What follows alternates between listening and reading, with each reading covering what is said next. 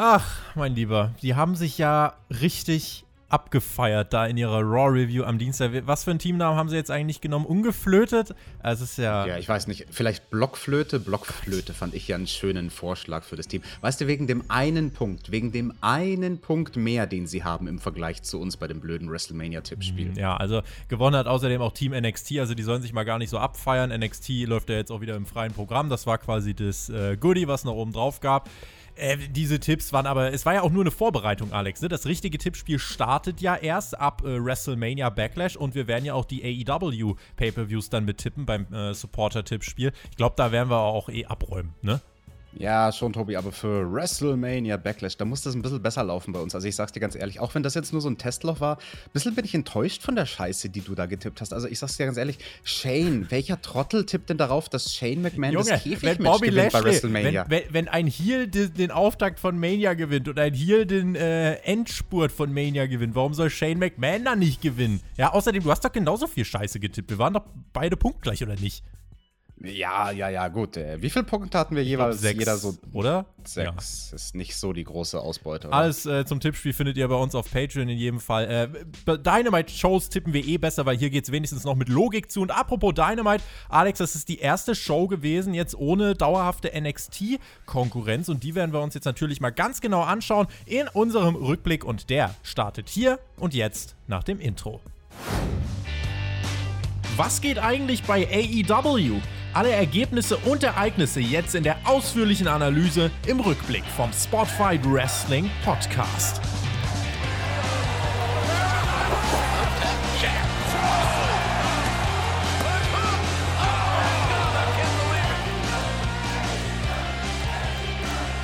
Spannender Start, den wir hier hatten bei AEW Dynamite. Keine NXT-Konkurrenz, dafür jetzt voller Fokus auf sich selbst und volle Kraft voraus. Und wir wollen heute mal schauen, hat das denn geklappt? Wie viele Casuals konnte man denn halten und was hat man anders gemacht als sonst? Mein Name ist Tobias Enke und ihr hört die Review zu AEW Dynamite Ausgabe Nummer 80. Bei mir ist Alexander Betranowski. Zusammen sind wir Team TJT. TJT, sage ich voller Begeisterung, auch wenn du bei dem Tippspiel versagt hast, lieber Tobi. Aber dafür tippen wir ja bei AEW immer alles richtig. Wir hatten heute zwei Titelmatches und ich bin mir auch ganz sicher, dass wir einen Titelwechsel gesehen haben. Mindestens einen. Mindestens einen. Aber wir haben auf jeden Fall mit dem Titelmatch diese Show gestartet. Denn äh, erstmal, bevor wir zu dem Titelmatch kommen, eine erste Änderung ist mir direkt aufgefallen. Wir haben nämlich ein Videopaket genommen als Einstieg in die Show. So kennen wir es eigentlich nur von Raw, aber AEW startet hier zum Beispiel mit diesem deepen Videopaket, der Turn der Young Bucks und sie meinen, es ist Zeit für eine neue, bessere Version, denn nur dabei sein, das reicht uns nicht mehr. Das war mal, war mal ein anderer Auftakt.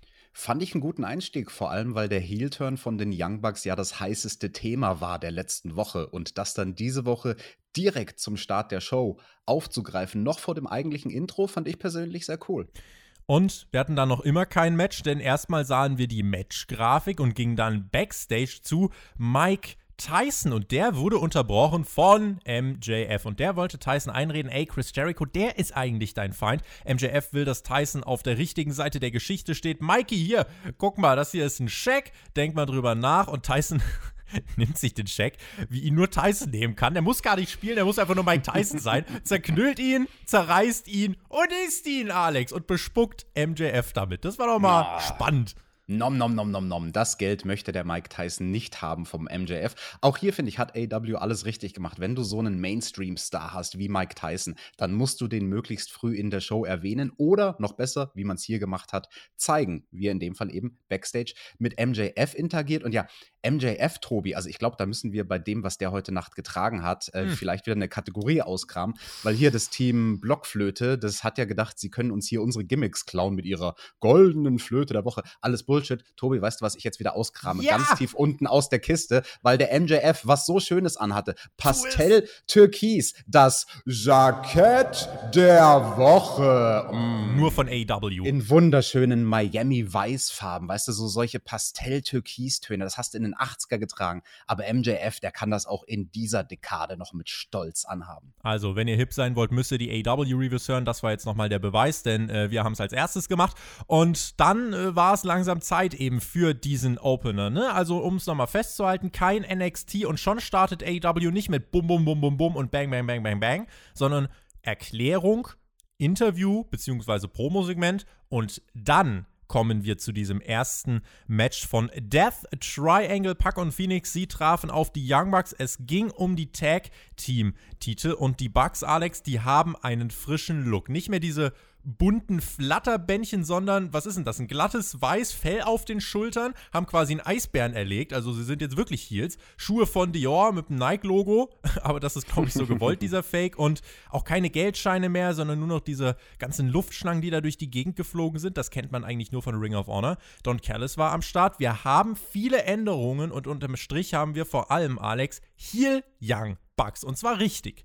Jawohl, und das mit den Heel Young Bucks, das hat man so schön mit der Kamera inszeniert. Ich weiß nicht, ob es dir aufgefallen ist, aber bei dem Entrance von den Young Bucks ist der Kameramann instinktiv auf den rechten Tunnel gegangen, auf den Face-Tunnel und hat gemerkt, oh, da kommen sie gar nicht raus und schwenkt nach links, weil die Young Bucks jetzt aus dem anderen Tunnel kommen, aus dem linken Tunnel, mhm. aus dem Heel-Tunnel. Das fand ich sehr, sehr stark. Also das war schon mal ein schönes Element. Dann die Klamotten, du hast es angesprochen, sehr schlicht, nicht so bunt und ohne die verspielten Fransen. Auch das direkt im Look eine Veränderung bei den Young Bucks, die ja dann auch mit Don Callis rauskommen. Ja, und der hat scheinbar gut Geld in die Hand genommen für die Special Effects. Ne? Du hast es angesprochen. Es gibt nicht mehr die Kanone mit den Geldscheinen, sondern eine viel coolere Kanone, die so Luftschlangen in den Ring feuert, dort haben jetzt die Young Bucks ihre Pose gemacht, nicht wie sonst auf der Bühne. Also der, der Heel-Manager, der scheint zu funktionieren, weil der sich sozusagen direkt in, in die Köpfe seiner neuen Schützlinge gekauft hat und sagt, ey Jungs, ich lasse euch gut aussehen, ich lasse euch wie viel größere Stars aussehen mit einem neuen Entrance. Bei dem, was ich letzte Woche kritisiert, äh, kritisiert habe, von wegen, dass es weder Fisch noch Fleisch ist, muss man sagen, diese Woche war es wirklich ganz eindeutig und diese Woche hat man sich auch Mühe gegeben, ähm, das Ganze zu äh, darzustellen und das Match hat ja insgesamt, weil es auch so lange ging, also das hat alles ein Viertel der Show eingenommen. Deswegen nehmt uns nicht übel, wenn wir das jetzt mal wirklich im Detail analysieren. Und es ist ja mit die größte und wichtigste Entwicklung, die wir hier bei Dynamite haben insgesamt. Man äh, sah die anderen Tag-Teams im Publikum sitzen, die haben sich das Match angeschaut und dann sprach man an, dass die Bucks ja auch bereits schon bei Revolution damals ein Match gegen Kenny Omega hatten. Da haben sie ihn aber als Kontrahenten besiegen wollen, weil es da um die Titel ging. Jetzt geht es nicht um die Titel, deswegen konnten sie letzte Woche nicht durch durchziehen. Und jetzt ist dann eben alles so gelaufen, wie es gelaufen ist. Es wirkte alles größer und dieses Match war ein athletisches Meisterwerk. Für mich extrem spektakulär zu sehen. Die Bugs workten, wie gesagt, klar als Heels. Die, äh, es flogen alle Menschen durch die Gegend, absolutes Chaos. Butcher und Blade schauten sich das übrigens auch an, wobei der Butcher ausschaut, als hätte ihm der Blitz in die Schüssel geschlagen. Dennoch hat er sich das Ganze wohlwollend angeschaut. Es war kein klassisches AEW Tag Team Formular. Es ging hin und her, mal dominierten die Bugs, mal Phoenix und Puck. Und ähm, ja, dann gab es viele, viele kleine Sequenzen, die Bugs verhinderten. Ein Hot Tag, es gab Nearfalls für beide Teams, viele Kicks, krasse Aktionen. Nick zum Beispiel im Ansatz zum Monkey Flip. Ja, Phoenix fängt ihn aber, wirft ihn mit dem Rücken auf die Seile. Nick bounced zurück und zeigt aus dem Flug einen Canadian Destroyer. Alex, das nur mal, um ein Gefühl dafür zu geben, was für krasse Scheiße die da gemacht haben. Herrliche Aktion. Monkey Flip into Rope Bounce Rebound Canadian Destroyer, würde man bei der Matchabsprache sagen. Uff. Und das äh, muss man sich dann auch noch merken. Mit vollem Haus wäre das hier stimmungstechnisch zum Match of the Year geworden, in meinen Augen. Ähm, so war es für mich aber auch schon extrem stark. Ich habe heute auf Twitter geschrieben, das war für mich neben Edge versus äh, Reigns versus Brian das bisher beste Match des Jahres tatsächlich. Durchgehend so viel Action, nie Langeweile und das für insgesamt knapp 24 Minuten und ganz am Ende gibt es einen Low Blow von Mac, äh, Matt Jackson und der ultimative Endmove,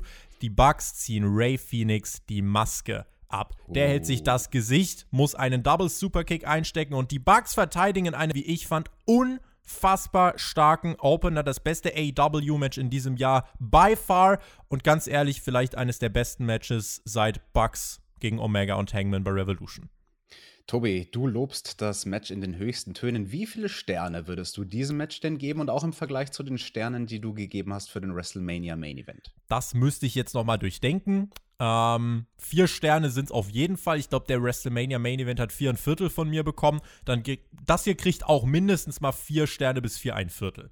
Okay, also meine Meinung kennst du ja zu so Sternebewertungen. Ich finde, das sind in dem Fall Äpfel und Birnen. Also solche zwei Matches, ein Paradebeispiel dafür, warum in meinen Augen aus der Worker-Sicht diese Sternebewertung gar keinen Sinn macht, weil das eine ist ein Tag-Team-Match, ein Titelmatch, ein Opener in diesem neumodernen Wrestling-Stil mit einer Athletik, wie du sie sonst nirgendwo auf dem Planeten siehst. Und das andere, das ist halt der Main-Event von WrestleMania in einem Triple-Threat-Match, was ja dann auch nochmal ein ganz besonderes Match ist aber ich würde dir unterm Strich durchaus zustimmen. Beide Matches wirklich gut, hm. aber halt ihre komplett eigene Kategorie. Ja.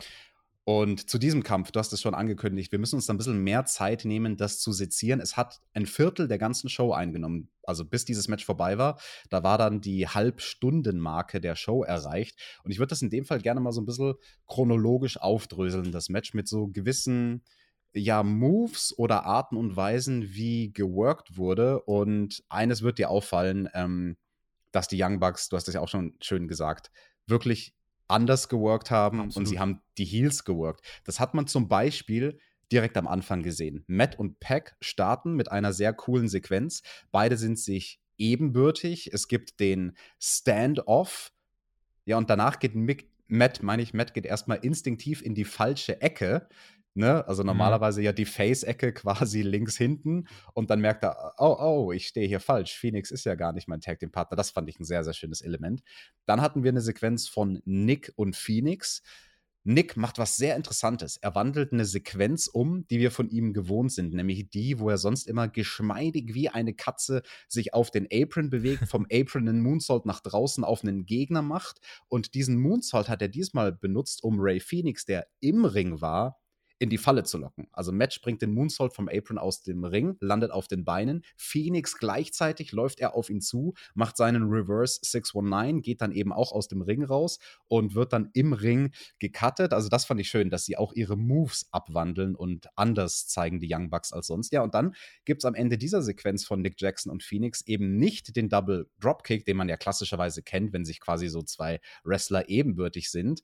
Beide verzichten auf den Dropkick, und nickt dann ganz basic mit der Clothesline. Mäht Phoenix mit einer Clothesline um, mit quasi dem most basic Wrestling Move. Da freut sich Jim Cornette. ich glaube auch, also wenn Jim Cornette bei diesem Match nicht erkannt hat, dass die Young Bucks auch anders können, dann, dann weiß ich auch nicht mehr. Ja, du hast das angesprochen. Wir sehen dann die anderen Teams außerhalb vom Ring. Auch hier muss ich AW loben. Sehr schöne Bildkomposition. Also wir hatten vier Teams eingeblendet. Ganz vorne der Jurassic Express, ein paar Reihen weiter hinten die Best Friends und Orange Cassidy. Ja. Dann nochmal zwei, drei Reihen weiter hinten SCU und ganz hinten eben die Heels mit Butcher, Blade und Bunny. Das war ganz cool, finde ich, dass die sich alle mit so einem Interesse das Match angeschaut haben. Yes. Dann gab es eine Kleinigkeit, die ich schön fand, auch sowas typisch Heelisches von Matt, der sich einfach mal geduckt hat, quasi aus Feigheit heraus, weil er eine Aktion, einen doppelten Kick nicht abkriegen wollte, als die Gegner am Drücker waren. Auch sowas. Klassisches, heelisches Ding. Heels sind Feiglinge oder dürfen auch mal Feiglinge sein. Deswegen fand ich das sehr schön, dass er sich hier einfach geduckt hat, um Sie eine waren Aktion. smarte Feiglinge vor allem. Smarte Feiglinge vor allem, ganz genau, du sagst es. Und ähm, der Cut-Off auch ganz basic, äh, Heel Work 101 aus dem Textbuch sozusagen. Matt zieht Phoenix nämlich einfach die Beine weg als der gerade auf dem Seil war. Dann gab es die Bruchlandung vom Phoenix und so sind wir dann eben in die Dominanzphase der Young Bucks gekommen, wo dann Nick zum Beispiel auch einfach mal posiert nach seinen Aktionen. Also nach dem Facebuster, den wir von ihm ja auch kennen in so einem komplexen Bewegungsablauf, da, da setzt er nicht direkt zum Cover an, sondern er dreht sich extra in die Kamera, er sucht förmlich die Floor-Camera. Auch als, es gab doch auch diese eine Situation, wo es diesen Hot-Tag geben sollte, wo dann auch, mhm. ich weiß nicht, ob es Matt oder Nick war, wo die auch gesagt haben, ja, komm, mach doch euren Hot-Tag, los, ja. Und dann hat ja. er sich auf die Seite gestellt, auf den Apron, wo eigentlich äh, Puck stand, äh, oder Phoenix, hat gesagt, ja, komm, schlag doch ab, schlag doch ab. Oh, keiner da, wie schade. Also da hat man auch gesehen, dass zusätzlich in diesen Bugs-Matches jetzt auch so diese verspottende Komponente jetzt mit reinkommt. Total, genau. Und verspottet haben sie dann zum Beispiel auch durch halbherzige Cover. Fand ich auch sehr schön, dass Shivani das angesprochen hat am Kommentar und dass er gesagt hat, hey, sowas habe ich von den Young Bucks noch nie gesehen, dass sie ein Cover halbherzig machen. Mhm. Und von Puck kam auch was Interessantes, weil du hast gesagt, dieses Match hatte nicht so eine klassische Struktur. Es gab von Puck so etwas, was man normalerweise innerhalb der Heat als einen Hope-Spot bezeichnen würde, wo, wo man kurz als Zuschauer die Hoffnung hat, dass der Babyface jetzt zurück ins Match kommt. Aber ganz klassische Babyfaces waren Phoenix und allen voran Pack ja auch nicht. Und Pack hat sich dann quasi während der Heat der Young Bucks mit einer eigenen kurzen Heat-Phase ins Match zurückgeworkt. Also das war so ein bisschen Inception-mäßig, so die Heat innerhalb der Heat. Hm. Fand ich sehr interessant, habe ich so auch noch nicht gesehen. Und dann im Picture-in-Picture, also als es die Werbung gab, da die Young Bucks schrauben fünf Gänge zurück. Also machen wirklich nur noch die most boring Aktionen, die es gibt. Das Einzige, was so ansatzweise spektakulär war innerhalb der Werbung, war dann so ein äh, Senten Atomico, wir kennen sie von Eddie Guerrero, übers Seil auf den Gegner, der im Ring auf dem Boden liegt, oder ein Footstomp vom Turnbuckle, aber jetzt nicht so diese, diese krassen Lückenfüller-Moves, die die Young Bucks in der Vergangenheit gezeigt haben, sondern halt relativ klassische Heelwork. Fand ich auch interessant.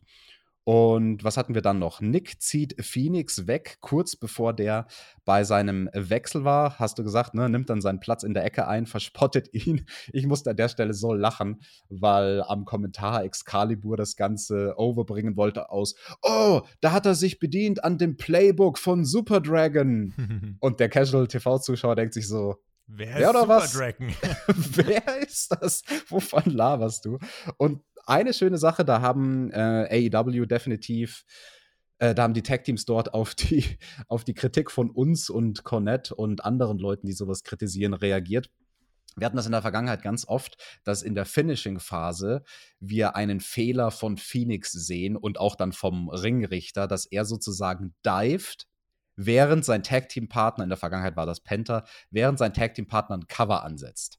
Was dann natürlich immer von dem Pinfall die Aufmerksamkeit geraubt hat. Und mhm. in der mhm. Vergangenheit haben wir dann kritisiert, dass dadurch der Ringrichter halt immer erst rumstand und gewartet hat, bis der Dive zu Ende ist, obwohl das Cover eigentlich schon bei drei, vier, fünf gewesen wäre und dann immer erst nach dem Dive gecovert hat. Hier haben sie es anders gemacht. Hier hat quasi, hier hat man gewartet mit dem Pin, bis sozusagen der Dive zu Ende war. Also auch hier fand ich schön, dass, dass die Leute von AEW lernfähig sind eine Sache aus Worker-Sicht gab es, wo ich mir gedacht habe, kann man machen, muss man nicht. Es, es war ein bisschen sowas, ich will es nicht Logiklücke nennen, aber etwas, was man hinterfragen kann, wo auch Giovanni am Kommentar drauf eingegangen ist, wo außerhalb vom Ring ein Move in Stereo stat stattgefunden hat, nämlich eine Poison Rana auf den Hallenboden, aber halt, und das hat dann Giovanni auch gesagt, von unterschiedlichen Teammitgliedern. Also, Hatten wir, glaube ich, schon bei ein paar Ladder-Matches oder so, ja. ne, wo dann irgendwie äh, die Bugs gegen die Lucha Bros angetreten sind, wo dann irgendwie von zwei verschiedenen Leitern der gleiche Move, aber von jeweils äh, unterschiedlichen Teammitgliedern ausgeführt worden ist, äh, gegen den jeweils anderen. Äh, das immer so eine Sache, wo man sagen muss, das ist zu stagey, das ist, äh, das nimmt so ein bisschen diesen Kampfsportgedanken. Das Ding ist, da gehöre ich aber dazu, wenn ich in diesem Match das bisher so schaue und so euphorisiert bin, und ich möchte übrigens nochmal sagen, äh, weil zu den Bugs kann ich gar nicht sagen, du bringst gerade alles auf den Punkt. Ähm, Ray Phoenix generell, geisteskranker Typ, auch was der hier wieder gemacht hat, Junge, unfassbar. Ähm, und das ist einfach, äh, finde ich, auch nochmal äh, eine Sache, die wir halt erwähnen sollten, dass Phoenix und Park als Gegenspieler hier auch wirklich immer mehr, auch wenn die gar nicht die glasklaren Faces sind, die sind immer mehr trotzdem in diese Face-Rolle mit reingerutscht, weil sie auch ihre Spots, denke ich, gut geworkt haben. Und die mhm. Bugs einfach dadurch, dass sie jetzt auch so klar positioniert sind, ähm, da, da reißt mich sowas dann auch nicht mehr raus, äh, weil das Match, das ist eben der Punkt, den ich machen wollte. Das Match hat sich in dem, zu dem Zeitpunkt schon so hochgeschaukelt, da hat mich dieser Stereo Poison Runner jetzt gar nicht mehr so rausgerissen. Genau, und ich wollte nämlich auch gerade sagen, auch wenn wir sowas in der Vergangenheit hatten, zum Beispiel im Ladder Match, da am allerkrassesten, wo solche Stereo-Aktionen von gegnerischen Teams überchoreografiert waren, hat es hier relativ organisch gewirkt. Du hast gesagt, das Match hatte sich schon hochgeschaukelt und, und es hat irgendwie einfach gepasst. Es gab den kurzen Blickwechsel von den Members der gegenüberliegenden Teams. Sie haben sich angeschaut, fick dich, ich mache jetzt einfach den Move. da hat es irgendwie gepasst, weil es so sehr aus der Action und aus der Bewegung heraus geboren war. Diese Aktion, ja, und eben dann am Schluss, du hast es angesprochen, was gäbe es Healigeres, als dem Gegner die Maske runterzureißen? Das haben die Young Bucks gemacht. Es gibt als Finish, das möchte ich auch nochmal betonen, den doppelten Superkick, ne? Also ein Move, wo wir ja in der Vergangenheit kritisiert haben, oh, das ist irgendwie zu so einem Wegwerfmanöver geworden bei den Young Bucks. Nö, nö, in dem Fall wird es hier zum Finish und ähm, ich könnte mir gut vorstellen und ich will es fast hoffen, dass sie den doppelten Superkick als neuen Finishing-Move etablieren und dass sie in Zukunft darauf verzichten, diese Superkick-Partys zu machen, weil das ist ja auch was Faciges, ne, wo die Fans sich freuen, Superkick-Party! Und weniger wäre in dem Fall healiger. Insgesamt ein fantastischer Opener. Schaut ihn euch an. Starkes Match, starkes Finish alle klar positioniert. Vor allem bei den Bucks ist jetzt mehr Klarheit drin als vorher. Ich habe mir zwar einen Titelwechsel gewünscht letzte Woche, hier muss ich sagen, das hat mich aber entschädigt. Also ich kam damit klar, dass es keinen Titelwechsel gab. Die Art und Weise war in Ordnung insofern. Daumen hoch. Ähm, mhm. Ich bin gespannt, wie es dann halt jetzt in Zukunft weitergeht. Wer werden die ersten Contender und äh, wer wird den Bucks dann tatsächlich irgendwann den Titel abnehmen? Okay, Tobi, dann hat es in diesem Match halt nicht geklappt mit dem Titelwechsel, auf den ich eigentlich auch Geld gewettet hätte. Aber dann dafür im Main Event sollten wir ja einen Titelwechsel sehen, oder? Äh, das äh, erfahrt ihr am Ende dieser Review. Da gab es ein TNT-Titelmatch äh, zwischen Darby Allen und Matt Hardy. Erstmal hatten wir aber den Hangman Backstage an der Bar mit der Dark Order. Die machten Schabernack. John Silver hatte Erholungszeit und riss äh, schreiend und langsam seine Schulter nach oben. Ich äh, habe gelacht. Ein köstlicher Schabernack. Dann Interview vom Inner Circle und Mike Tyson. Sie sprachen über den äh, Pineapple, ähm, Pinnacle. Und Jericho meinte, als er die Bedrohung erkannt hat, hat er Mike Tyson angerufen. Ja, die Rivalität geht bis 2010 zurück. An einem tristen Montagabend hat Mike Tyson ihn ja ausgenockt. Aber der Mann ist seit 30 Jahren absolute Weltklasse in dem, was er tut. Und Jericho weiß, wie krass das ist. Und deswegen hat er Respekt davor. Sie haben die Köpfe zusammengesteckt. Mike, ich will aber, dass du heute als Special Enforcer keine Goodies verteilst, sondern du sollst wirklich ähm, einfach nur das Ganze straight down the middle callen. Und Mike hat gesagt, ja, ich respektiere dich zwar, aber das heißt nicht, dass ich dir nicht trotzdem eine reinhau, wenn du nicht die Regeln befolgst. Verhalte dich fair und dann gewinnt heute der bessere Mann und GG. Und Jericho gegen Dex Harwood war dann äh, das Match, was man hiermit promoted hatte. Ich fand, das war ein cooles Segment, weil äh, eine Sache, die mir da aufgefallen ist, der Inner Circle als Face, das hat sich organisch ergeben. Denn sie sagen ja auch, wir haben in den letzten Monaten ziemlich viel falsch gemacht, weil sie haben Heal-Entscheidungen getroffen. Also müssen wir jetzt andere Entscheidungen treffen, ergo Face-Entscheidung. Und damit passt ihre ganze Art und Weise jetzt auch zusammen. Sie sind nicht glatt gewaschen, sind immer noch ein bisschen Badass. Und ähm, ich denke, das ist als Gegenspielerteam zum Pinnacle organisch, das hat sich gut ergeben und auch Mike Tyson gefällt mir viel besser als bei seinem ersten Auftritt. Das wirkt einfach so, als hätte man ihm jetzt viel klarer gesagt, ey, das sollst du machen und er macht's. Ja, und Tyson auch mit interessanter Arbeit am Mikrofon. Ja, Tobi, vor dem Mike Tyson, da musst du dich in Acht nehmen, sonst pflegt er dir ins Sag Gesicht. ihm das mal ins Gesicht, dann macht er dir auch so ein, so ein Tattoo, wie er hat, aber nicht tätowiert, sondern weil du äh, Ewigkeiten so einen blauen Fleck dann da hast, sag ich dir. Ins Gesicht. Eine Sache, die auf Twitter noch geschrieben worden ist, auf die wir vielleicht noch kurz eingehen können, es wurde uns äh, geschrieben, ja, Jericho war ja in dieser Broken Skull Session von Stone Cold Steve Austin, habt ihr es denn geschaut? Zweieinhalb Stunden geht das Ganze auf dem Network. Ich habe einen Großteil gesehen, Alex, ich habe noch nicht mhm. alles gesehen, aber was ich krass fand, es ging richtig viel um AEW und ja. äh, das hätte ich so echt nicht erwartet. Vor allem am Anfang direkt, also das fand ich sehr schön, dass sie da nicht auf dem WWE Network einen gemacht haben von wegen, ja, Chris, du bist ja jetzt bei dieser anderen Liga. Nö, Austin hat, glaube ich, innerhalb der ersten Minute direkt gesagt, ja, du bist ja jetzt bei AEW und man hat das einfach quasi als Vorwissen des Zuschauers Vorausgesetzt, dass der Zuschauer weiß, wer oder was ein AW ist. Ich fand es sehr interessant, dass Chris Jericho dann an einer Stelle gesagt hat, ja, wir mit AEW, wir sind ja keine Konkurrenz zur WWE. Mhm. Also WWE spielt da ja immer noch in einer anderen Liga. Da muss ich sagen, da hat er sich und seinem Produkt, was er vertritt, finde ich, keinen Gefallen getan. Denn selbst wenn das ich würde fast behaupten, korrekterweise die Wahrnehmung von AW und vielleicht sogar von Tony Khan selbst ist, zu denken, hey, wirklich Konkurrenz zur WWE sind wir nicht, wir sind halt eine Alternative in der breiten, nicht nur Wrestling-Blase, sondern in der gesamten Entertainment-Landschaft. Mhm. Aber das zu denken ist das eine, das zu sagen und sich damit selbst klein zu machen auf eine gewisse Art und Weise, fand ich ungeschickt. Und es war eine Stelle, Tobi, das hast du bestimmt auch gemerkt, wo Chris Jericho so ein bisschen überlegt hat. Also wo du gemerkt hast, er, er, er, er, hakt kurz und er struggelt mit seinen Worten und er wusste nicht ganz, wie er es ausdrücken soll. Und dann kam eben dieser Wortlaut von wegen, ja, wir sind ja nicht, ja, wir sind nicht wirklich Konkurrenz.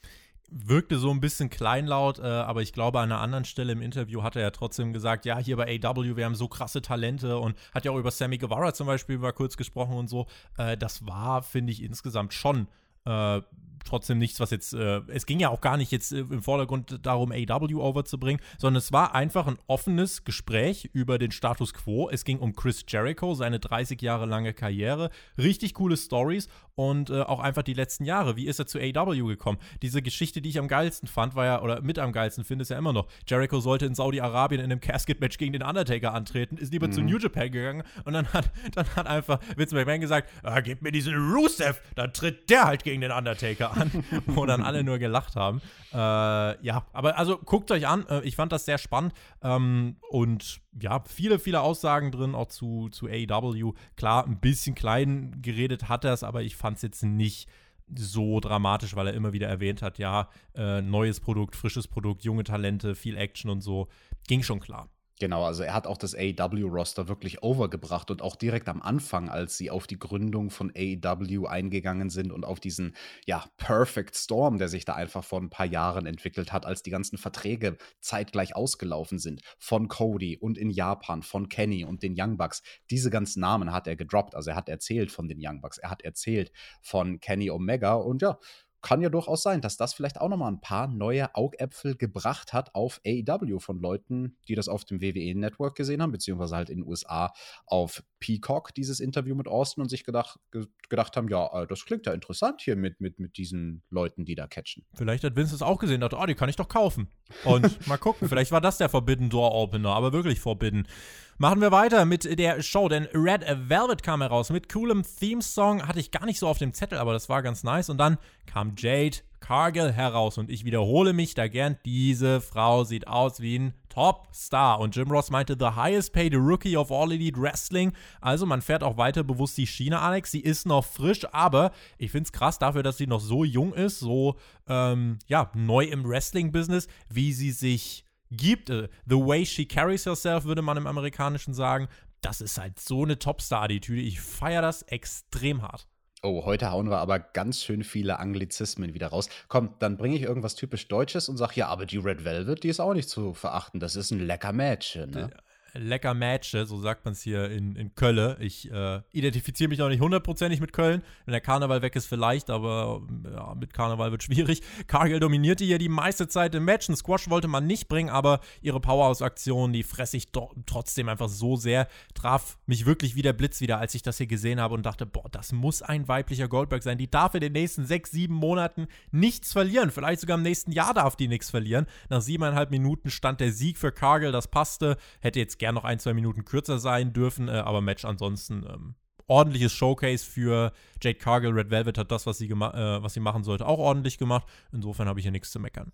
Ich habe auch nichts zu meckern. Also das Match war unterm Strich echt mehr als solide. Also solide klingt immer ein bisschen wie eine Enttäuschung. Ähm, es war das, was man erwarten konnte oder vielleicht sogar ein i-Tüpfelchen mehr.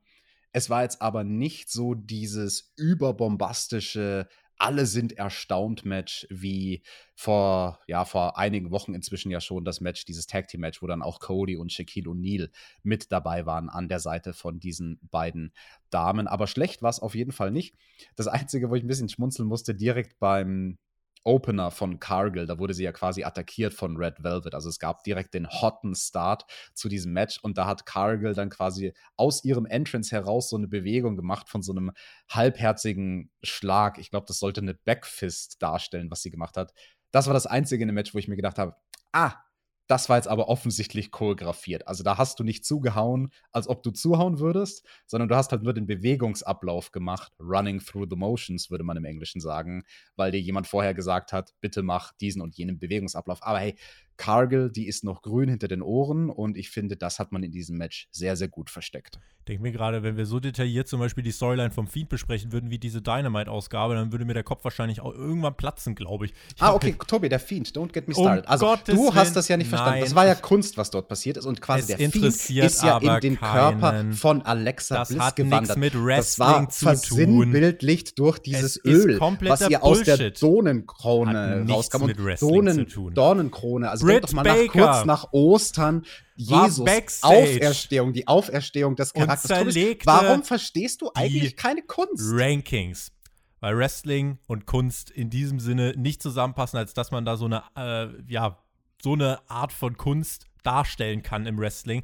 Soll, soll Wyatt, soll der Fiend irgendwie Filmregisseur werden, äh, aber die Leute, die AW gucken wollen, glaube ich, nichts wie den Fiend irgendwie bei sich haben und deswegen halten wir die auch aus den äh, Wohnzimmern und Kopfhörern der lieben Hörer fern und reden AW Fanboy und reden über Britt Baker, die Backstage stand und sie zerlegte die Rankings, meinte, ich werde mir weiter Siege schnappen, Montag auch bei Dark Elevation und dann bekommt ihr endlich, was ihr wollt. Ein Role Model als Champion, damit Britt Baker für mich Top-Face, denn äh, jeder, der Shida den Titel wegnehmen will, ist für mich äh, ein Held. Sehr, sehr interessantes Segment und endlich bringt man mal die Rankings hier mit ins Spiel. Britt Baker, sie vergleicht sich mit Red Velvet innerhalb der Rankings. Tobi, du magst ja Zahlen und so, ne? Deswegen hat dir das bestimmt, glaube ich, auch gefallen. Red Velvet vor dem Match, sagt Britt Baker, war sie 5 zu 0. Jetzt nach dem Match ist sie 5 zu 1. Britt Baker ist 7 zu 1. Das ist eine bessere Bilanz als 5 zu 1. Deswegen sollte sie in den Rankings aufsteigen. Und ich frage mich, warum hat das denn so lange gedauert? Eineinhalb Jahre, dass AEW jemals anfängt, die Rankings innerhalb der Shows auch als eine Sache zu etablieren. Tobi, warum hat das so lange gedauert? Why? Why? Werbung. Wenn ihr regelmäßig unsere Reviews hört, dann habt ihr ja schon von Y-Food gehört und von dem Probierpaket. Aber wusstet ihr auch, dass es auf der Homepage ebenso Pulver gibt? Da könnt ihr euch eure Trinkmahlzeit nämlich einfach selbst herstellen. Den passenden Shaker und Löffel zum Abmessen der Dosierung, den gibt's obendrauf von Y-Food gratis mit dazu zu eurer Bestellung. Ja, wenn ihr bestellen wollt, der Code SPOTFIGHT15 auf yfood.eu. Und damit viel Spaß mit dem Rest von der Review. Werbung. Wir haben aber erstmal noch gesehen, wie es aussieht mit der Factory, denn so heißt das Stable von QT Marshall, ihr erinnert euch. Und in dieser Woche feierte Anthony Ogogo sein In-Ring-Debüt bei AEW. An seiner Seite eben Nick Comorodo, Aaron Solo und QT Marshall, aka The Factory, finde ich simpler, aber cooler Name. Und das ist jetzt generell auch ein simpler Weg, den man hier geht. Lass die drei jetzt nach und nach im Ring debütieren, gib ihnen ein gutes Showcase und zeig uns ihre Stärken. Bau ein großes Six-Man-Tag auf gegen Cody und zwei andere, Alex, und dann ist das doch hier easy peasy. Absolut. Und auf Ogogo, da war ich sowieso sehr gespannt. Also ich finde, auf den hatte man mich sehr, sehr neugierig gemacht im mhm. Vorfeld. Mhm. Ja, und hier catcht er erstmal gegen einen Jobber. Catchen äh, kann man es, glaube ich, nicht so wirklich nennen. Gewann in 23 Sekunden nach dem Leberhaken. Der Referee stoppt das Match. Äh, hat's, das haben sich dann einige gewundert. Ja, das kann doch, aber warum ist das denn vorbei, wenn der Referee äh, dann einfach sagt, ist vorbei? Nee, also Cole Carter, der da äh, der Gegner war, muss dann theoretisch sagen, nein, ich kann nicht weitermachen, damit der Ref das einfach so prompt abbrechen kann. Ich denke, das ist eine Kleinigkeit, die man vielleicht uns das nächste Mal ein bisschen mehr zeigen könnte. Denn einfach nur sagen, ich schlag zu, Gegner fällt um, wir brechen jetzt das Matchup, ist vielleicht ein bisschen, äh, ein bisschen zu flach. Ja, also die Kommentatoren hätten es halt noch overbringen können als das, was es im richtigen Kampfsport wäre, nämlich der Gegner ist kampfunfähig und er ist nicht mehr fähig, sich clever zu verteidigen.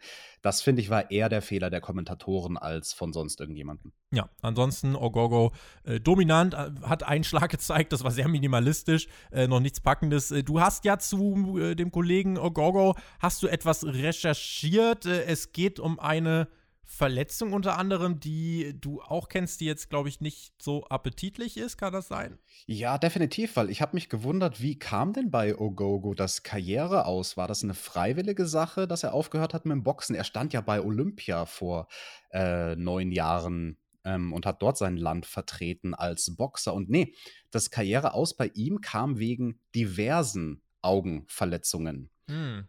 Und 2017 mhm. oh. wurde er dann sogar als blind registriert, also halt auf dem linken Auge, weil er da so viele ähm, Schläge drauf abgekriegt hat beim Boxen. Insgesamt hatte der Mann 17 Operationen, also vielleicht jetzt nicht nur an den Augen, sondern halt insgesamt 17 Operationen am ganzen Körper. Und ja, also mit so Augen-OPs, da kenne ich mich halt auch gut aus. Ich hatte selbst eine Netzhautablösung in meinem Auge, Tobi, das war nicht schön. Ich sag's dir ganz ehrlich, vor allem die OP selbst ist gar nicht mal so schlimm, aber die Betäubung ist relativ fies, weil du kriegst halt dann eine, eine Spritze oh hinters Auge oh in den Nerv. Gott. Aber bei mir war das Blöde, dass die erste kotze. Spritze überhaupt nicht funktioniert hat. Deswegen, Tobi, ich habe insgesamt vier ah, Spritzen. Ach, vier Spritzen habe ich gekriegt. Junge. Hinter mein ah. Auge, in den Nerv. Und dann ah. konnten sie mich irgendwann mal operieren. Und deswegen äh. überrascht es mich auch nicht, dass der Ogogo dann 2019 ah. seine Boxkarriere beendet hat. Tobi, soll ich dir noch ein bisschen mehr erzählen Boah. von meinen Operationen? Nee, meine Nachbarn denken sonst, ich habe einen Schlaganfall hier oben. Das ist furchtbar. Bitte lass okay. uns nicht über deine Augenspritzen reden. Danke. Ihr könnt uns übrigens an dieser Stelle in die Kommentare schreiben. Äh, bitte nichts zu Augenspritzen, aber bitte zur äh, Factory, wie ihr das Stable findet. Äh, auch vorhin, ich habe es dann gar nicht mehr bei den Bugs erwähnt, äh, interessiert uns natürlich auch, wie findet ihr die Bugs jetzt eigentlich in dieser Heal-Rolle? Kauft ihr das, kauft ihr das nicht? Ähm, ihr sollt natürlich an unserem Diskurs ja auch teilhaben. Äh, wir wollen euch da sehr gern mit einbeziehen und äh, machen damit weiter mit einer Probe von Miro. Der hat gesagt, Kip, ich habe dich jetzt nicht mehr gesehen seit Arcade Anarchy. Ich glaube, äh, das äh, mit dir, das muss nicht weitergehen. Also ich kann weitergehen mit dir, ohne dich. In jedem Fall werde ich es äh, jetzt auf die Titel absehen. Ja, und ich hasse es zu warten. Also entscheid dich und äh, vielleicht, wenn wir uns wieder sehen, dann äh, solltest du mir mal besser ein paar Erklärungen liefern, Alex. Es sieht nach Split aus und ich glaube, das ist das Beste, was Miro gerade passieren kann. Rusev Wudrya Matschka. So sieht es nämlich aus und dann rollt er doch noch einen Panzer über Penelope Ford drüber. Äh, übrigens ist Rusev für mich immer noch jemand, der, ähm, weil ich mich letztens gefragt habe, wo kann er denn perspektivisch hin? Das ist jemand, der, wenn er gut aufgebaut ist, Darby Allen den Titel abnehmen kann. Finde ich, ja. Mm, naja, aber ob Darby Allen überhaupt noch der Champion sein wird am Ende dieser Episode, das ist ja die große Frage. Das ist die große Frage, da müsst ihr euch jetzt einmal bis zum Ende durchhören. Mike Tyson kam aber erst einmal heraus, im Casual-Look stiefelt er da rum. Special Enforcer für das nächste Match. Man zeigte im Picture-in-Picture ein paar Websites und Magazines, die über Tyson bei AW geschrieben haben. Und dann kamen Dex Howard und Cash Wheeler heraus. Äh, Chris Jericho kam mit Sammy Guevara heraus. Alle anderen sind vom Ring verbannt. So stand es übrigens auch in der Match-Grafik, weil es da letzte Woche ein bisschen Verwirrung gab. Äh, Sammy Guevara an der Seite von Chris Jericho, Cash Wheeler an der Seite von Dex Harwood, der Rest ist vom Ring verbannt. Eigentlich doch eine klare Sache, Alex. Yes, und dann sollte dieses Match auch schon losgehen. Ich finde es ja eine sehr interessante Ansetzung. Jericho gegen Harwood, das ist irgendwie, das ist odd, das Match. Das ist odd, das Match. Es war, also ich habe im Internet auch viel Lob dafür gelesen. Ich muss sagen, vielleicht so vorweg, ich kam jetzt nicht so ganz rein. Es war halt, ein ganz anderes Match als alles, was wir bisher gesehen hatten. Es hatte jetzt nicht viel Tempo, es war sehr physisch geworkt. Äh, außerhalb des Rings sahen wir dann Wheeler, der versuchte einzugreifen, aber Sammy war da. Auch Mike Tyson schritt bedrohlich in Richtung Wheeler. Im Ring verpasste Jericho knapp den Judas-Effekt. Brainbuster von Harwood, 1, 2, Kickout. Dann kommt der Inner Circle und Pinnacle auf die Stage, obwohl sie verbannt sind. Scheinbar prüft das ja aber sonst keiner, verprügelten sich gegenseitig. Wheeler nimmt dann äh, Floyd den Baseballschläger und will zuschlagen, aber Mike Tyson sieht das und reagiert mit einem schmackhaften Punch, der ordentlich gesessen hat. Alle, die für Mike Tyson eingeschaltet haben, ab diesem Moment waren sie satisfied, da waren sie glücklich. Im Ring gibt es den Judas-Effekt und den Sieg für Chris Jericho. Alex, das Match war jetzt nicht schlecht oder so, aber es war bisher von den Matches, die wir gesehen haben, ja, 13,5 Minuten tendenziell das unspektakulärste. Ja, ich muss auch sagen, ich konnte diesem Match überhaupt nichts abgewinnen. Also Jericho gegen Dex Harrod, das fand ich so kackenlangweilig. Es tut mir leid. Vom Handwerk habe ich da überhaupt nichts zu bemängeln. Und innerhalb der Story hatte das Match auch seine Daseinsberechtigung. Aber also, ich fand das wirklich sowas von lahm. Das Highlight hast du angesprochen, Tyson am Ende, der diesen Faustschlag ins Gesicht ins Gesicht von dem anderen FTR-Dude verpasst. Also, das hat er wirklich auch gebankt. Also, diesen Impact, den hat man gehört. Ich kann bestätigen, solche Faustschläge kann man safe worken, also auch wirklich solche Faustschläge ins Gesicht. Ich hoffe, der in dem Fall war safe. Aus meiner Perspektive sah es safe aus. Aber falls da ein paar Zähne locker geworden sind, dann wird es mich auch nicht wundern. Ja, wäre casual, ne? Alles besser als ein paar Spritzen ins Auge. Hihihi.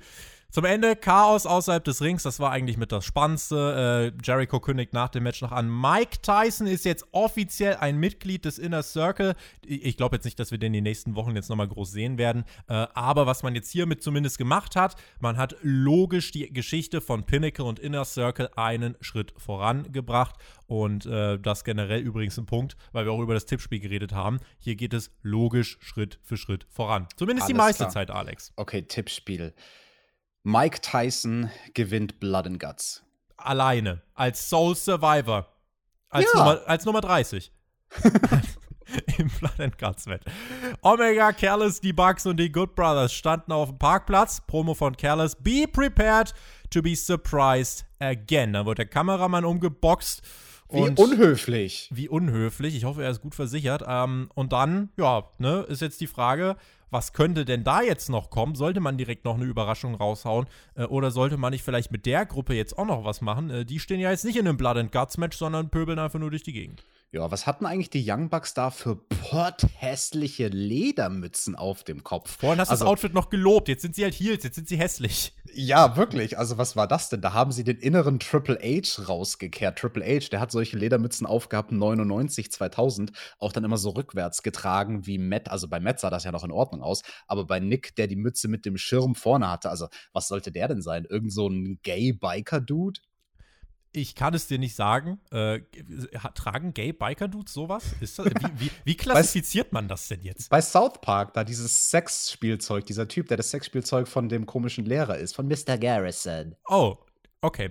Das ist jetzt natürlich auch eine spannende Thematik, aber ich glaube, das ist wie der Fiend, das wollen die Leute jetzt auch nicht unbedingt hören. Deswegen machen wir mal weiter mit Thunder Rosa. Da wurden wir übrigens auf Patreon letzte Woche äh, sehr freundlich hingewiesen. Daniel hat sonst geschrieben, äh, die Krebs bei NWA rum. Hier hat sie eine Promo gehalten, meinte, sie will zurück in die Top 5, will demnächst dann mal den Titel, jetzt nicht direkt, aber demnächst. Erstmal will sie nämlich den NWA-Titel von Serena Deep haben, wo ich mir dachte, ja, also dann sagt das doch bei NWA. Mich interessiert jetzt eigentlich nicht, dass Thunder Rosa bei AEW sagt, dass sie einen NWA-Titel von Serena Deep haben will. Ja. Ähm, deswegen, ja. Mich hätte das schon interessiert, aber mich hätte das bei Dynamite vor zwei Wochen interessiert. Das war der Zeitpunkt, wo Mhm. man Thunder Rosa. hätte zeigen sollen und wo man erklären hätte sollen, was denn aktuell ihr Ziel ist, was sie verfolgt. Ne? Weil vor drei Wochen, wenn ich jetzt nicht ganz falsch rechne, da hatte sie ja den großen Sieg gegen Britt Baker im glaube, ja. Lights-Out-Match und Ja. seitdem hat man sie ja nicht mehr wirklich thematisiert bei Dynamite, immer nur so nebenbei, aber der Fokus war immer auf Britt Baker, was wir ja in den vergangenen Reviews schon mehr als genug kritisiert haben und also das, das war zwar gut, finde ich, diese Erklärung, aber sie kam halt viel zu spät. Also jetzt war es, so wie du sagst, ein bisschen das Gefühl von wegen, ja, okay, dann mach doch, weil dich hat jetzt eh jeder vergessen. Dein Sieg, der ist gefühlt schon drei Jahre her, obwohl es eigentlich nur drei Wochen waren. Bleiben wir bei den Frauen. Chris Statlander kam mit den Best Friends heraus. Und wer ist mit Chris Statlander zurück? Alex, der Boop, ist zurück. Weißt Alle du, wann, haben einen Bub gekriegt. alle haben Bub gekriegt. Weißt du, wann Statlander zuletzt Boobs verteilt hat? Oh, das ist eine Weile her. Also ich kann mich noch erinnern, vor ihrer Verletzung hat sie gewrestelt da mit ganz viel Fieber gegen Nyla Rose beim Paper. Vor einem Jahr, vor ziemlich genau einem Jahr das letzte Match? Das Match gegen Nyla Rose, das war im Februar bei Revolution. Das letzte Mal für AEW im Ring stand sie am 10. Juli 2020. Äh, du erinnerst dich doch damals auch, als Britt Baker sich verletzt hat, äh, Mhm. als die und äh, äh, Chris Statlander und Nyla Rose, als die da irgendwelche Tag Team Matches hatten. Da, genau, irgendwo in dem Zeitraum muss das passiert sein. Und jetzt ist sie auf jeden Fall zurück. Ihre Gegnerin war äh, Frau Nova, Alex. Frau Nova, Amber Nova, die verfolge ich schon seit sehr langem, weil auch die, genauso wie Red Velvet, ein lecker Mädchen ist. Ne? Also die Frau, die hat mal Abs. Wenn ihr darauf steht, dann könnt ihr der gerne auf Social Media folgen. Und sie hat ein interessantes Gimmick. Ne? An der Westküste wrestelt sie, wenn ich mich gerade nicht ganz täusche, mehr so Kalifornien, die Richtung. Und sie ist quasi eine Mechanikerin. Das ist ihr Gimmick. Eine Mechanikerin. ja, mit Bauchmuskeln. Sehr gut. Ich finde, das ist gut, dass wir mal hier so mit Klischees aufräumen, dass äh, auch Frauen als stabile Automechanikerin hier mal aufräumen können. Finde ich sehr gut. Finde ich sehr gut in einem viel von Jim Cornette geprägten Podcast, was mich eh schon ankotzt. Finde ich es auch mal gut, dass wir ein bisschen Modernität hier reinbringen. Frau Nova äh, hat dieses Match verloren in zweieinhalb Minuten nach der Supernova, lustigerweise, dem Move von Chris Statlander, der jetzt übrigens so heißt. Ähm, ist im Endeffekt nur dieser, äh, boah, wie hieß denn der vorher? Andromeda Drop? Nee. Keine, keine Ahnung. Der Andromeda Drops ist gelutscht. Ja, äh, keine Ahnung. Auf jeden Fall äh, war das das Finish. Äh, Jubel, dann ist nichts weiter passiert. Äh, die Best Friends äh, und Chris Statlander gehen hier gestärkt raus. Haken dran, solid stuff. Ja, eine Supernova ist in echt eine gefährliche Sache, Tobi. Da möchtest du nicht zu nah dran kommen, wenn sowas passiert im Weltall. Da willst du doch lieber um ein schwarzes Loch kreisen und reingesaugt werden. War dieses Match ein schwarzes Loch der Women's Division? Nee. Nein, das war es nicht. Absolut grundsolider Stuff.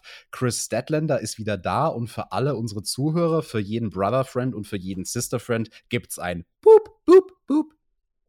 Team Taz war Backstage. Da wird nicht so viel gebucht gerade. Die wollen Christian Cage und der hat ja ein Angebot. Und da wurden sie gefragt, na, wie sieht's aus? Und Taz meinte, wir warten ab. Ricky meinte, nee, wir sind Team Taz, wir warten nicht ab. Brian Cage meinte, ey, Ricky, du warst zuletzt eh immer ein bisschen forsch. Und Taz unterbrach dann auch Cage und meinte, ey, Hobbs, ich und Hook regeln das. Ich sag euch, Leute, Hook könnte das auch ganz allein regeln. Glaubt mal. Und die Spannung in Team Taz, Alex, die gehen weiter. Tobi, was war das eigentlich für ein stockschwules Shirt? Für ein Was Hemd? willst du denn jetzt mit stockschwules Shirt? was Ricky Starks da Ja! anhatte. Das sah, so, Geil! das sah so Mehr! scheiße. Das sah so scheiße Alle aus. sollten das tragen. Du solltest das auch tragen. Ich werde das Shirt beim Community-Treffen tragen, wenn ich es bis dahin bekomme. Trag du das mal bei unserer nächsten Video-Review. Viel Spaß. Ja, ich muss mal gucken, ob ich es bis dahin bekomme. Äh, ein lieber User, ich glaube, der Tom aus der Community ist das, der äh, hat mich ja oder will mich mit Ricky Starks Merchandise noch ausstatten. Vielen, vielen lieben Dank übrigens äh, dafür. Und äh, ihr habt einen guten Geschmack. Alex, du bist ein Banause, ja, du lebst irgendwo, ich weiß nicht, wo, hat man, wo hat man denn andere Sachen getragen? In den 90ern, da lebst du. Ricky Starks ist noch vor unserer Zeit, nach unserer Zeit. Er ist der GOAT, was das Kleiden angeht. Ja, in den 90er Jahren, Tobi, da wussten wir noch, wie man sich richtig anzieht. Ne? Und falls irgendwelche Fans da draußen mir Thunder Rosa Merchandise schicken können, dann können sie das gerne auch tun. Christian Cage sollte erstens so ein Hemd anziehen und B wollte er ja eine Open Challenge bestreiten, war bei Tony Schiavone und äh, hat gesagt, ey, Tony Khan, der hat mir so einen Open Contract gegeben, ich will den auch erfüllen. Team Taz unterbrach Christian dann und Taz, der gerade gesagt hat, wir sollen warten, beschwerte sich jetzt über die Ignoranz von Christian Cage und Christian meinte, ich hätte das mit dir privat und professionell geklärt, so wie man das in Profiteams nun mal macht. Und dann hat er aber äh, gesagt, so, wenn du deine Antwort haben willst, ich bin nicht zu AW gekommen, um euer Melodrama zu fixen. Meine Antwort ist nein. Und Tess meinte, du hast gerade den größten Fehler deines Lebens gemacht. Ich dachte mir, na klar. Und Powerhouse Hobbs machte sich dann auf den Weg zum Ring. Es gab einen Brawl, die Ablenkung von Hook und Hobbs zerwalzte Christian, ähm, ja, inner- und außerhalb des Rings, Alex.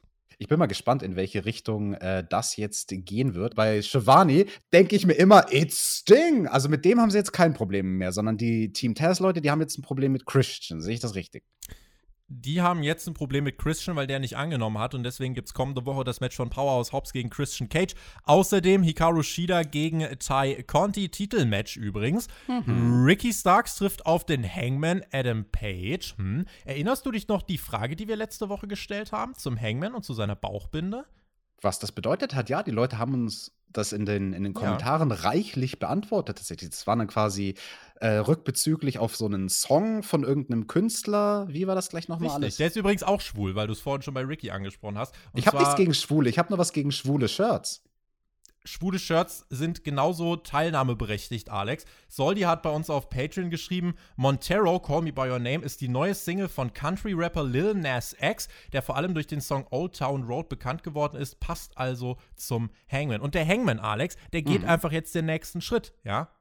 Ja, das ist nur konsequent. Und der Hangman, der weiß ja auch, wie man sich anzieht, wie man sich gut anzieht, wie man sich schön der hat doch kleidet. Erinnerst und, du dich an die und erste was für Review Arten aus von Hemden 2020? schick sind, nämlich so ein Cowboyhemd, so ein Flanellhemd, Tobi. Mm, Das ist schick. Weißt du noch, die erste Review 2020, wo, wo ich Hangman mit dem Jackett der Woche ausgezeichnet habe, du hast gesagt, hä, das ist doch ein Hemd, wo ich Seesterne gesehen habe, die aber eigentlich irgendwie was komplett anderes waren? Das waren Ja. noch Zeiten, sag ich dir. Da habe ich dich kritisiert, weil du Seesterne gesehen hast, wo keine Seesterne vorhanden waren. Das Hemd fand ich hübsch. Das Hemd fandest du hübsch und ich denke, Ricky Starks Hemden sind genau aus dieser Kategorie. Also hast du die auch hübsch zu finden. Schwul. Falls Count Anywhere Main Event. Ah, nee, was haben wir noch? Trent gegen Penta El Zero. Das will ich euch nicht unterschlagen. Äh, aber das ist tatsächlich ziemlich random, Alex. Ja, das ist random, aber viel wichtiger, ich möchte es nochmal betonen, nächste Woche auf der Card, vielleicht wird es auch der Main Event, es ist ja immer ein Titelmatch, Hikaru Shida gegen Tai Conti. Also da Boah, kriegen wir jetzt nicht. endlich den Payoff der letzten Wochen. Was willst du nicht? Du willst nicht, dass Tai Conti endlich Hikaru Shida entthront? ja, also ich nee, will Britt. Baker soll machen. Also ich würde das wollen, dass Ty Conti das macht, aber oh, dann bitte Ja, Pay-Per-View aber- jetzt nicht hier. Nee, kurz ganz im Ernst, weil du das ansprichst. Natürlich, also ich glaube, viele würden Britt Baker lieber als Championess sehen. Darf ich dieses Wort eigentlich sagen? Manche kritisieren mich, wenn ich Championess sage. Das wäre so Carsten Sch- Schäfer-Sprech. Ähm, Carsten Schäfer ist ein guter Mann, oder nicht? Ich finde den gut, also ihr könnt mich mal. Und, Carsten, schaut Carsten AW ist die Frage. das ist die Frage, ob Carsten Schäfer AW guckt. Aber wenn er es tun würde, dann würde er auch sagen, ja, Britt Baker ist zwar in der Women's Division der größte Superstar, aber ich würde jetzt mal verargumentieren, dadurch, dass man Britt ja doch als Heel-Character weiterhin etablieren möchte, wäre es, glaube ich, schädlich, wenn Britt Baker diejenige wäre, die Hikaru Shida den Titel abnimmt, Sie wird den Face-Pop des Jahres kriegen. Natürlich. genau das ist der Punkt, den ich machen will. Sie würde einen riesigen Face-Pop kriegen. Und ich glaube, der Pop wird größer sein, wenn jetzt erstmal Tai Conti Shida den Titel abnimmt. Tai Conti ist der Übergangs-Champion. Tai Conti kann man nicht nicht mögen, weil die so süß ist und auch mit da Minus One, Negative One von Schwul. der Dark Ach so, Order. und wenn dann Britt Baker Ty Conti den Titel abnimmt, dann gibt es, glaube ich, bessere Heat. Dann gibt es das, was AEW eigentlich möchte für Britt Baker. Und ja, das wäre mein Tipp für nächste Woche. Leute, schreibt uns in die Kommentare, schafft es Ty Conti, Damen-Championess zu werden? Das ist die große Frage. Ich bin noch am Überlegen. Ich glaube, selbst im heutigen Zeitalter gibt es echt noch Menschen, die Schwule so als Beleidigung nehmen. Also äh, ganz viel Mitleid an euch da draußen, die das benutzen sollten, dass ihr noch nicht up to date seid. Wir sind up to date mit dem Main Event dieser Show. Falls Count Anywhere Match TNT Championship. Darby Allen gegen Matt Hardy. Wir bekamen nochmal einen Rückblick zur Hausshow vom letzten Freitag. Darby besiegte da den Butcher, baute dann äh, dieses Weekly Match hier auf. Es war erstmal kein äh, Hardy Family Office am Ring. Da dachte ich mir, Alex, eigentlich ziemlich dumm von Hardy, wenn er das Match gewinnen will. Aber scheinbar hat er gesagt, nee, ich mach das erstmal im 1 gegen 1 äh, plus Stuhl. Ja, False Count Anywhere, das ist ja so wie bei einem Triple Threat Match. Es gibt No DQ, das muss man nicht extra dazu sagen. Also im WrestleMania Main Event, Roman Reigns, der war schlauer. Der hat gleich mal seinen Cousin die ganze Drecksarbeit machen lassen. Hätte der Matt Hardy auch mal machen sollen. Der hat doch so viel Handlanger. Starteten direkt mit dieser Chairshot-Action von Hardy gegen Darby. Auch ein schöner Reim, so muss es sein. Sahen dann Scorpio Sky und Ethan Page, die äh, sich das angeschaut haben. Da habe ich mir auch gedacht, why? They are red hot as a tag team, meinte dann Tony Schiavone, wo ich mir dachte, Alter, die haben zwei Matches oder so bei Elevation bestritten, wenn überhaupt. Also chillt mal bitte eure Nuggets. Und Darby dann früh mit einer Wunde am Rücken. Wo, da habe ich mir gedacht, wenn du da drauf bumpst, Alex, Ach, komm, wegen dem kleinen Kratzerchen am Rücken. da Also, war Fleisch rausgerissen. ja, whatever, dieses kleine Stück Fleisch, das war ja nicht größer wie eine halbe Centmünze. Also da, da mache ich mir noch keine Sorgen. Das Ja. merkst du nicht mal, wenn du da die drei Gramm Fleisch aus dem Rücken verlierst, ganz ehrlich. Deathmatch-Wrestler seid eine sehr komische Spezies. Also Erstmal- ab dem Moment, Tobi, ab dem Moment, wo eine Fleischwunde Kinderfaust groß ist, so definieren wir Deathmatch-Wrestler. Kinderfaust. Ein Problem. Ein Kind, was acht ist, zwei, vier, Ja, Fünf. irgendwie sowas. Irgendwas, irgendwas dazwischen. Sucht euch einfach aus. Erstmal, äh, ja, stand da keiner am Ring, äh, bis dann aber trotzdem das HFO rauskam. Es war ja damit äh, zu rechnen. Darby war quasi in einer 5 gegen 1 Situation alleine und alle haben sich gefragt, wo ist Sting? Erstmal kam die Dark Order heraus und dann war Sting mit am Start, hatte seinen Baseballschläger, schmiss die Private Party aus dem Ring und brawlte dann fleißig mit. Darby nahm irgendwelche krassen Stuntbumps. Der Typ ist komplett verrückt. Flog in Richtung Barrikade, davor stand eine Stahltreppe. Er bumpt über die Stahltreppe, macht einen Salto, ja, und flippt dann über die Barrikade auf den Betonboden. What Parkour. the fuck? Parkour, kann Gone ich wrong. sagen. Ja, Parkour gone wrong. Kommen dann äh, wieder zu Scorpio Sky und Ethan Page, die dann auf der Stage standen. Und da wurde, jetzt kam so ein bisschen der Punkt, wo ich mir dachte, ey, dann macht verschiedene Segmente dafür. Denn auf einmal sind Scorpio Sky und Ethan Page auf der Stage und Lance Archer kommt heraus. Die wollen nämlich gerade beide Sting attackieren. Lance Archer beschützt Sting, indem er die beiden verscheucht und Archer verprügelt dann vor den Augen von Sting die Private Party. Also ich verstehe die Story, ich finde das auch ganz kreativ, dass Archer Sting jetzt hier zeigen will, wie gut er ist. Ja, das ist jetzt nicht dieses typische, ja, ich mag dich nicht und wir boxen jetzt, sondern ja, guck mal hier, so stark bin ich, unterschätze mich mal nicht. Aber muss das jetzt hier mitten in diesem Titelmatch stattfinden, so mittendrin? Also das war für mich persönlich ein bisschen viel, aber ich schreibe auch parallel. Ich weiß nicht, wie hast du es gesehen? Aber Tobi, du hast auch immer an allem irgendwas zu meckern, ganz ehrlich. Die Junge. letzten Wochen haben wir immer gesagt, es langweilt uns, dass wir dauernd dasselbe Segment sehen mit Tony Schiavone, It's Ding, und dann hält er ihm ein Mikrofon unter die Nase und dann kommt Archer und sagt, Grrr, ich bin groß und Sting so, ja. Und jetzt macht man mal was anderes und dann gefällt's dir auch nicht. Ich werde dazu nichts weiter kommentieren, werde im Fazit gleich nochmal drauf zu sprechen kommen. Wir hatten hier auf jeden Fall dann den Twist of Fate auf der Stage mit dem Kopf im Stuhl eingeklemmt. Äh, Sammy musste für den Move, glaube ich, wochenlang eine Nackenstütze tragen. Darby kickt bei zwei aus. Ja, und Darby hat halt übermenschliche Kräfte. Dann räumten sie hinten den Tisch von Tony Khan ab. Darby wurde da draufgelegt. Hardy holt sich eine Leiter, gibt den Leg Drop durch den Tisch mit Arsch auf den Beton. Und 1, 2 wieder Kickout. Das war mir auch ein bisschen too much. Darby dann selbst später mit dem Low Blow schnappt sich Stings Baseballschläger, verprügelt Hardy, zerstört die Bleibe der Kommentatoren. Ja, der arme Jim Ross musste sich da aufbewegen. Und dann wurde Matt Hardy auf dem Kommentatorenpult abgelegt. Darby selbst kletterte so eine Traverse hoch, so ein Stützpfeiler des Dailies Plays, wo ich mir dachte, alles klar, jetzt bringt er sich endgültig um. Und er zeigt dann den Coffin Drop aus. Ja, du bist unser Höhenexperte, Alex. Wie viele Meter waren das? Also meine realistische Schätzung wären 2,85 Meter, so knapp 3 Meter. Das glaube ich nicht, weil das war dreimal Jim Ross. Ach, so ein Quatsch. Das war gut gefilmt. Schau mal, da hast du dich, im Ernst jetzt, also da hast du dich fohlen lassen von der sehr, sehr guten Kameraeinstellung. Ja. Ich hatte nämlich die Sorge, als er darauf geklettert ist, von wegen so, oh, bleib bitte auf dem ersten Level, auf dem untersten Level sozusagen von der Traverse, was wir gesehen haben. Kletter jetzt da bloß nicht noch weiter hoch auf die 5-Meter-Marke oder so. 20 Meter waren das. Ja, im Amerikanischen waren es 20 Meter und in Deutsch waren es drei. Das ist, die, um, das ist der TJT-Umrechnungsfaktor. Mathe sind wir nämlich beide sehr gut. Wir lieben Mathematik. Nicht, ich bin in Mathe einmal fast sitzen geblieben. Ich habe ähm, kein Mathe-Abi schreiben müssen, zum Glück. Ich nee, halt, Moment. Ich bin in Mathe sitzen geblieben. in der 11. Klasse. Scheiße, die habe ich Scheiße. zweimal gemacht. In der Oberstufe einfach nochmal schön Mathe in den Sand gesetzt. Aber Mathe ist auch Crap. Aber Mathe braucht auch kein Mensch. Nee. Äh, kann man einfach, kann, kannst du, wenn du Finger hast, kannst du Mathe. So, reicht, hast du alles, was du brauchst. Ähm, jedenfalls Darby hier mit dem Coffin Drop. Der geht durch, äh, vor allem auch die Distanz. Also es war, er musste seitlich springen, plus von der Höhe. Und ähm, dann, ja, gab es den finalen Pin. Darby verteidigt seinen Titel. Ich denke mir, Alex, der Casual wird sich hier am Ende gedacht haben, lol, geil. Ja, also das war halt natürlich ein Clusterfuck, dieses Match, aber das wollte es auch sein. Also da sollte halt viel Action passieren. Und du, ich sag's dir ganz ehrlich, ich sehe das dann lieber eingebettet in so ein Match, dass ganz viele Storyline-Fäden zusammenkommen und Dark Order und tausend Leute und eine Million. War die Dark Order überhaupt in dem Match? Ich weiß schon gar nicht. Doch, die haben eingegriffen, ja, ja. Schon auch, Geld, die waren auch da. Jeder war in diesem Match beteiligt und dann, du hast ja gesagt, hier Scorpio Sky und Ethan Page und Archer und alle das war schon in Ordnung. Lieber so, als dass es den klassischen hundertsten Brawl am Ende von Dynamite geht. So hatte man nämlich zumindest den Moment, dass Darby als Champion siegreich ist. Das war mhm. das letzte Bild, mit dem wir off the air gegangen sind.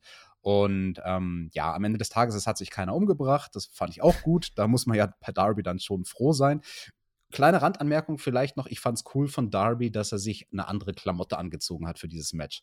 Weil False Count Anywhere. Fischerhose oder was war das? Ja, das war ein bisschen so eine Army-mäßige Hose. Ich weiß nicht, in so einem olivgrünen, schrägstrich braunen mm, Farbton. Ich hasse Oliven. Du hast auch gesagt, dass Damien Priest, nee, warte, was hast du gesagt? Bei WrestleMania, dass Omos ein olivfarbenes Shirt anhatte. Bist du farbenblind? Das war dunkel, dunkelgrau. Dunkelschwarz. Dunkelschwarz. Das war dunkelschwarz. Ja, ja, Alex, du mit deinen Spritzen im Auge. Auf deine Sehvermögen verlasse ich mich ja nicht mehr. Gutes Match, Deckel drauf. Nee, gut war es nicht, aber es war okay es war als, als Plunder Main Event war es schon gut, ja. Also ja. gerade hier denke ich äh, dran, äh, da kommen wir jetzt auch gleich zum Fazit. Äh, erstmal noch übrigens auch Respekt, beide haben hier wirklich hart gearbeitet und ich finde, Matt Hardy hat hier bewiesen, er kann in einem Main Event Spot ab und an hier wirklich auch noch liefern. Das war absolut in Ordnung. Ähm, das Ding ist, du wolltest ja mit dieser Ausgabe ein breites Publikum ansprechen. Du wolltest die Indie-Marks ansprechen, die die Young Bucks feiern. Das hast du mit dem Opener gemacht. Du wolltest Casuals abgreifen mit einem coolen Mike Tyson. Das hast du gemacht. Und du wolltest die NXT-Zuschauer abgreifen, die einfach so ein bisschen äh, Gimmick-Main-Event sehen wollen. Das hast du gemacht mit Matt Hardy und Darby. Insofern, das war alles, denke ich, sehr zuträglich. Mir ist im Main Event, wie gesagt, ein bisschen zu viel passiert, dann noch mit Archer und Ethan Page und Scorpio Sky, äh, was an sich nicht verkehrt ist, aber was im Main Event so wirkt, als würde man es noch in der letzten Sekunde irgendwie in die Show reinpressen wollen. Aber insgesamt, Alex, äh, wie, wie würdest du es bewerten? Äh, wir wollen ja wirklich auch mal bei dem Gesichtspunkt bleiben. AEW wird jetzt ohne NXT laufen in Zukunft und man will ja, was die Ratings angeht, sich im Idealfall schon so bei einer Million einpendeln. Also ich denke, es hat ja auch einen Grund, warum Blood and Guts in ein paar Wochen zum Beispiel auch im TV und nicht bei einem Pay-Per-View stattfindet. Ja, also wenn es um die Ratings geht, dann finde ich, war AW recht clever mit der Struktur dieser Card, weil die erste Stunde, die fand ich wirklich stark. Also inklusive dem Match von Ogogo. Das fand ich nämlich auch cool. Für mich war dann mit Jericho, Dex Harwood in der Mitte der Show zum ersten Mal der Punkt gekommen, wo ich mir dachte so, ah, das muss man jetzt nicht gesehen haben. Auch danach, das Match mit Statlander und Amber Nova, das war gut, aber das war halt kurz. Und weil es kurz war, war es auch was, was man nicht unbedingt gesehen haben muss. Und der Main Event war halt Plunder, aber dafür gilt eigentlich dasselbe. Muss man nicht zwingend gesehen haben. Währenddessen hatten wir halt in der ersten Stunde der Show, finde ich schon, die ganzen wichtigen Sachen. Ne? Uns wurde eine halbe Stunde und die Zeit hat es in dem Fall gebraucht das mit den Young Bucks erklärt und die wurden jetzt mal wirklich klar als Heels positioniert. Das war ja auch, haben wir eingangs gesagt, die größte Frage, die wir am Ende der letzten Woche hatten. Letzte Woche war das der Cliffhanger mit den Young Bucks. Oh, sind die jetzt, sind die jetzt wirklich so richtig echt heel geturnt? Diese Woche haben wir zu Beginn der Show die Antwort darauf gekriegt. Also das fand ich wichtig, mit dem spannendsten Storyline-Faden zu beginnen. Auch direkt Mike Tyson zu Beginn der Show backstage interagieren zu sehen mit MJF.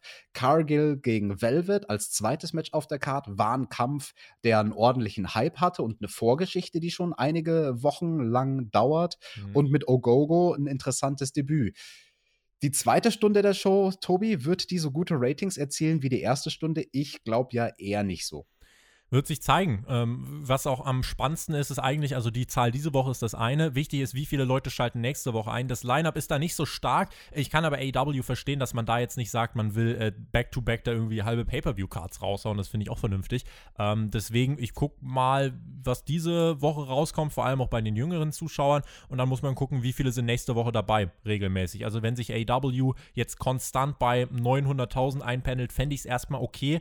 Ähm, und dann langfristig jetzt die die Millionen in, Anfriss, äh, in Angriff zu nehmen, finde ich auch, ist berechtigt. So, und damit haben wir es. Ich bin gespannt auf euer Feedback zur Show und äh, gerade ausführlich äh, unser Young Bucks-Diskurs. Das war noch mit das Konstruktivste in dieser Review. Danach haben wir über Spritzen geredet und das Ding hier ist komplett mm, abgestürzt, Alex. Mm, Spritzen. Spritzig, witzig war diese Review. Und in diesem Sinne würde ich dir die Schlussworte übergeben. Verbleibe mit einem GW, genieß Wrestling, lass die Spritzen weg und wir hören uns, wen es betrifft, nächste Woche wieder mit der Review zu AEW Dynamite. Checkt doch mal die NXT-Review aus von äh, Team Shackmack. Die haben auch ein unterhaltsames Feuerwerk abgeliefert. Und damit bin ich raus. Macht's gut. Auf Wiedersehen. Tschüss. Liebe Brother Friends und Sister Friends, wenn ihr uns jetzt bis zum Schluss gehört habt, knapp über eine Stunde, könntet ihr uns vielleicht noch einen Gefallen tun und einen Daumen nach oben geben, falls ihr die Review gut fandet. Und ansonsten verabschieden wir uns bis zur nächsten Woche. Da könnt ihr uns wieder hören. Und zum Abschied gibt es für euch alle da draußen einen. Boop.